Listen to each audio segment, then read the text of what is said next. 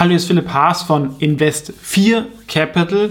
Deswegen wie immer auch hier sich die rechtlichen Hinweise nochmal durchlesen und wie immer, das hier ist alles keine Empfehlung, keine Anlageberatung. Ich möchte hier den Monatskommentar Januar für den Fonds Haas Invest for Innovation ähm, präsentieren.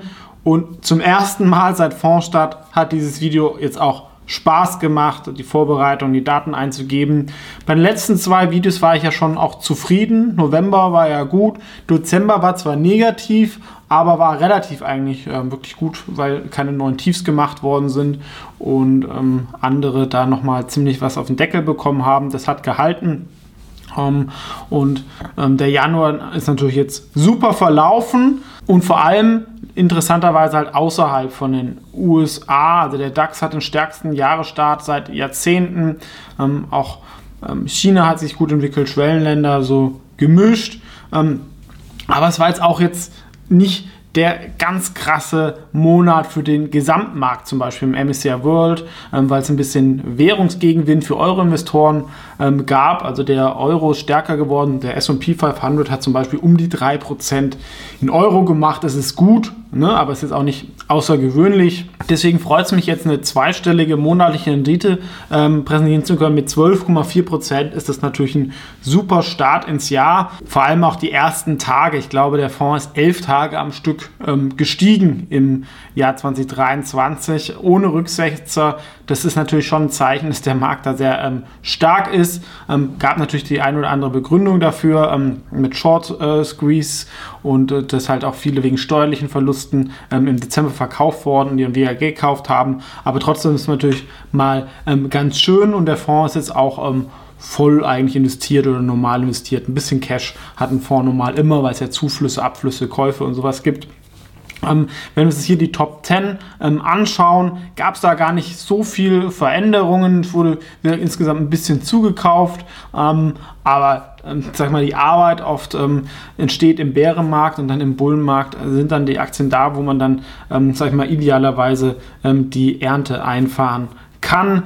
Trivago zum Beispiel ging ein bisschen hoch wegen Performance und ähm, auch die Meta-Plattform jetzt mit fast 5%, ähm, vor allem durch Kursgewinne. Und da kommen wir jetzt auch gleich ähm, zu der ähm, vielleicht noch spannenderen Folie. Wir waren die Gewinner und Verlierer. Verlierer gab es diesen Monat nicht viel, also das war marginal und die machen mir ehrlich gesagt ähm, keine Bauchschmerzen. Manchmal fragt man sich ja, warum irgendwie ähm, mal was fällt. Ne, die Yatra war sehr, sehr stark im letzten Jahr gegen einen, einen schwierigen Markt und diesen Monat war es ein bisschen umgekehrt. Auch Biontech ist klar, dass da dieses Corona-Thema ein bisschen weg ist, aber ähm, die einen oder anderen werden es wissen, Biontech ist ja nicht gestartet wegen Corona, sondern wegen ihrem mRNA und das tun sie halt in immer mehr Sachen jetzt testen und sie haben halt jetzt das Cash dafür, diese ganzen Entwicklungen dann zu bezahlen. Aber spannender, glaube ich, diesen Monat waren die ähm, Gewinne und da vor allem Meta-Plattforms. Das ist zum Beispiel ein Investment Case, der ähm, muss man natürlich jetzt abwarten, aber zumindest bis zum Monatsschluss ähm, wirklich mal ähm, aufgegangen ist, genau nach meinem Modell. Ne? Letztes Jahr war es ja schon mal Netflix, was da gut funktioniert hat, wo man ähm, eine Qualitätsfirma, die günstig geworden ist, die man dann ähm, zum Kauf empfiehlt, wenn und dann höher auch gewichtet, wenn das Momentum dreht und man eine Sonderidee hat. Oft ist es so, ja, wenn in den Medien, auf Twitter, wenn irgendwie das voll ist mit negativen Headlines, dann sind oft ähm, gute Kaufgelegenheiten. Also man muss oft immer das Gegenteilige machen. Nicht immer, sonst so einfach ist auch nicht. Ähm, und das ist ein bisschen die Kunst bei ähm, Facebook als Kernposition. Wirklich jetzt hat sich stark erholt zumal ja der US-Aktien gar nicht so stark ähm, gelaufen sind, auch eine starke relative Outperformance. Ich glaube, ähm, allein diesen Monat fast 1% ähm, Fondsbeitrag, aber auch zwei, drei Chinesen, Lexin Fintech, gibt es ja auch sehr hohes Kurspotenzial nach dem fairen KGV. Die Aktie ähm, war vor zwei, drei Monaten noch ein 2er, 3er KGV und das, obwohl sie wächst. Ähm, ähm, Alibaba hat sich auch ähm, stark erholt. Ähm, Huya notiert, glaube ich, trotz der Kurserholung immer noch unter dem Netto-Cash. Und Trivago finde ich auch eine sehr, sehr spannende ähm, Geschichte. Habe ich ja, glaube ich, im letzten Video vorgestellt als, als Zukauf ist, werden die meisten kennen, ist Cash bereinigt, ähm, sehr, sehr günstig und gibt eigentlich auch eine klare Übernahmefantasie. Und der ganze Reisemarkt hat natürlich jetzt auch wieder ein bisschen ähm, Zug bekommen. China öffnet sich, das ist sicherlich auch ähm, eine Überraschung äh, diesen Monat, womit man vielleicht vor ein, zwei oder drei Monaten nicht gerechnet hätte, dass es so schnell gehen würde. Selbst die größten China-Experten nicht, ähm, haben auch ein bisschen die eigene Bevölkerung da, glaube ich, überrascht. Was aber, sag mal, aus der wirtschaftlichen oder Börsensicht natürlich sehr positiv für Europa ist, was vielleicht auch ein Grund ist, warum ähm, gerade Europa und Deutschland sich so stark entwickelt haben. Wo wurde es deswegen jetzt weiter ähm, zugekauft? Ähm, eher so bei Aktien, die so nicht ganz so heiß gelaufen jetzt schon so sind ähm, oder so Sonderstories sind. Hola Luz. Ähm, ich finde ja das Energiethema sehr, sehr ähm, spannend. Das ähm, wird auch die nächsten Jahre groß bleiben, egal was in der Ukraine passiert. Es gibt allerdings halt relativ wenig so Tech-Plays, die ähm, nicht so kapitalintensiv sind. Holla Luz, glaube ich, gehört dazu, haben da eine äh, sehr, sehr spannende Gründerin, gute Unternehmenskultur. Ähm, das Problem ist, sie haben halt noch ein bisschen Legacy-Business, wo sie halt eigentlich sowas wie Yellowstone sind. Ähm, und das ist natürlich jetzt einigermaßen Unsicherheit, ob sie da richtig gehatcht sind. Und dann hatten sie auch Gasverträge, haben sie eingestellt und dann mussten sie da was abschreiben. Aber das sind eher meiner Meinung nach ähm, kurzfristige Probleme und die langfristige Fantasie ist, dass sie halt in Spanien diese Solardächer vernetzen, installieren. In äh, Deutschland macht es zum Beispiel Enpal und ähm, ich glaube 1,23, die schon extrem hohe Bewertungen haben. Und ähm, ja, das kann ich auch aus eigener Erfahrung beurteilen. Solle und Solar macht in Spanien deutlich mehr Sinn als in Deutschland.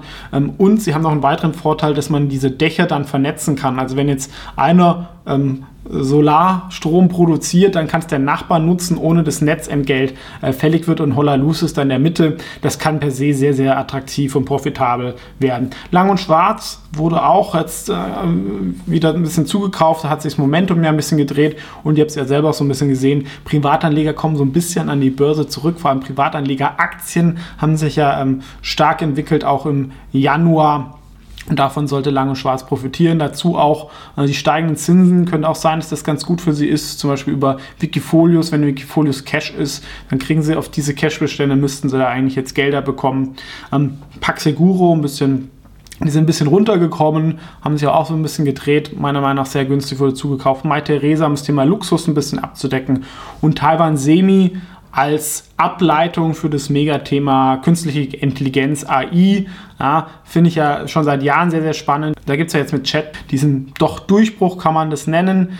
Ähm, nur die Frage, wie man das halt spielt. Ne? Microsoft ähm, spielt, denke ich, nicht so die Riesenrolle noch. Ja? Kann man natürlich darüber machen.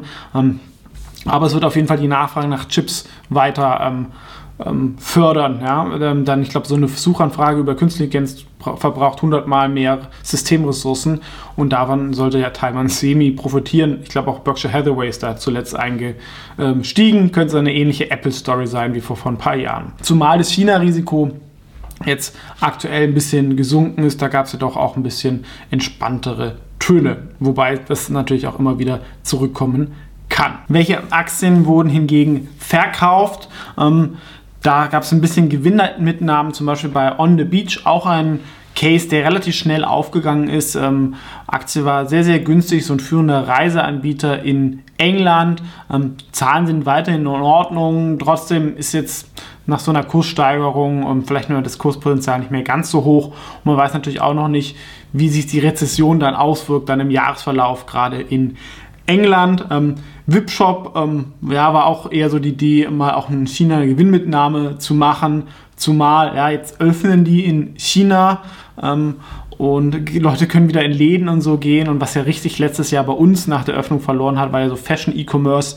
Ähm, das könnte sich natürlich da auch ein bisschen wiederholen, wobei sie schon deutlich profitabler sind. Ähm, und auch immer noch günstig sind, aber das sind ja die anderen großen, na, Alibaba so auch. Ein ähm, bisschen Gewinnmitnahmen bei Live-Chat, der Case ging ja auch ganz gut auf, ähm, auch ganz gut oben ähm, am Wisch ist ja dann auch so ein Rebalancing Trade. Ne? Das ist eine Momentum-Position. Wenn die dann zum Beispiel auf 2,5% oder 2,3% läuft ähm, und man vielleicht ein bisschen Cash ähm, aufbauen möchte, dann verkauft man halt mal 0,3 mit Gewinn. Nintendo eher so die Idee auch ein bisschen Cash aufbauen. Es war ja eher so eine defensivere Aktie, die jetzt auch nicht mehr so mega äh, vom Thema Innovation da reinpasst. Weiterhin eine gute Firma, auch nicht teuer aber halt auch jetzt nicht die Aktie, wo ich mir jetzt eine Verdoppelung auf 18 Monate vorstellen kann und auch ein bisschen äh, Gewinnmitnahmen bei Yalla. Ähm, da ist ja auch das Thema ähm, Fußball-WM ist ein bisschen durch.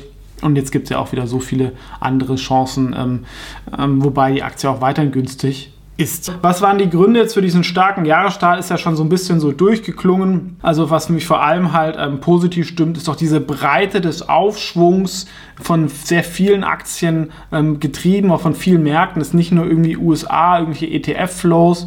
Ähm, muss man natürlich gucken. Ein Teil davon ist dieser angesprochene Januar-Effekt, dass die Leute halt steuerlich das verkauft haben. Ähm, aber ich glaube, es fehlen halt einfach nach zwei Jahren auch so ein bisschen die Verkäufer. Ne? Also eigentlich so der Tech-Markt aus der zweiten Reihe ist ja fast seit zwei Jahren im Bärenmarkt. Und ich glaube, da kann man jetzt schon den Case aufmachen, dass die Chancen nicht äh, schlecht stehen, dass zumindest die Tech-Aktien aus der zweiten Reihe den Bärenmarkt verlassen und ähm, haben wir auch zuletzt relativ auch wieder outperformt. Beim Gesamtmarkt ist man immer schwierig. Und dann die Themen Corona mit äh, China-Öffnung sind so ein bisschen weg mit Lieferketten. Inflation kommt ähm, wirklich runter ja, und oft sind die Daten dann noch ein bisschen nachlaufen. In den USA noch schneller als in Europa. Kann natürlich mit China-Opening auch wieder ein bisschen gegensätzlich, aber zumindest erstmal jetzt Entspannung. Und ich glaube, dann eher wird das Thema Rezession dann äh, mehr kommen in diesem Jahr. Ähm, aber da gibt es natürlich Aktien, die das, sich da dann gut halten und dieses ganze Gesamtmarktthema dann ein bisschen in den Hintergrund ähm, geht und ähm, von der Seite ein bisschen Spannung kommt. Ähm, Ukraine-Krieg bleibt uns leider noch erhalten, aber vielleicht passiert da ja auch mal ähm, etwas. Also Januar war in allen Bereichen, wie gesagt, vor allem ähm, sehr, sehr stark. Deswegen, ich habe es schon angesprochen, Fonds inzwischen auch voll investiert. Bewertungen sind überall auf grün. Momentum hat sich gedreht. Das Zinsthema ist eigentlich nur noch in der USA und in Schwellenländern ähm, richtig negativ.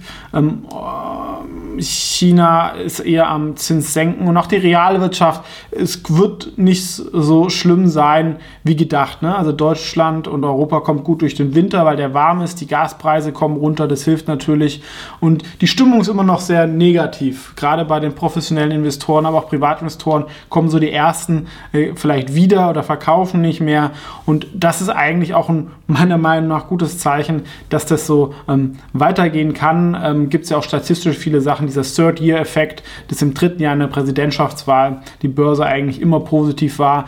Und ähm, wenn nach einem schwachen Jahr der Januar stark war, dann war das Jahr oft glaube ich, auch immer sehr, sehr stark. Also da gibt es so ein bisschen Sachen, die einem da weiter Hoffnung machen.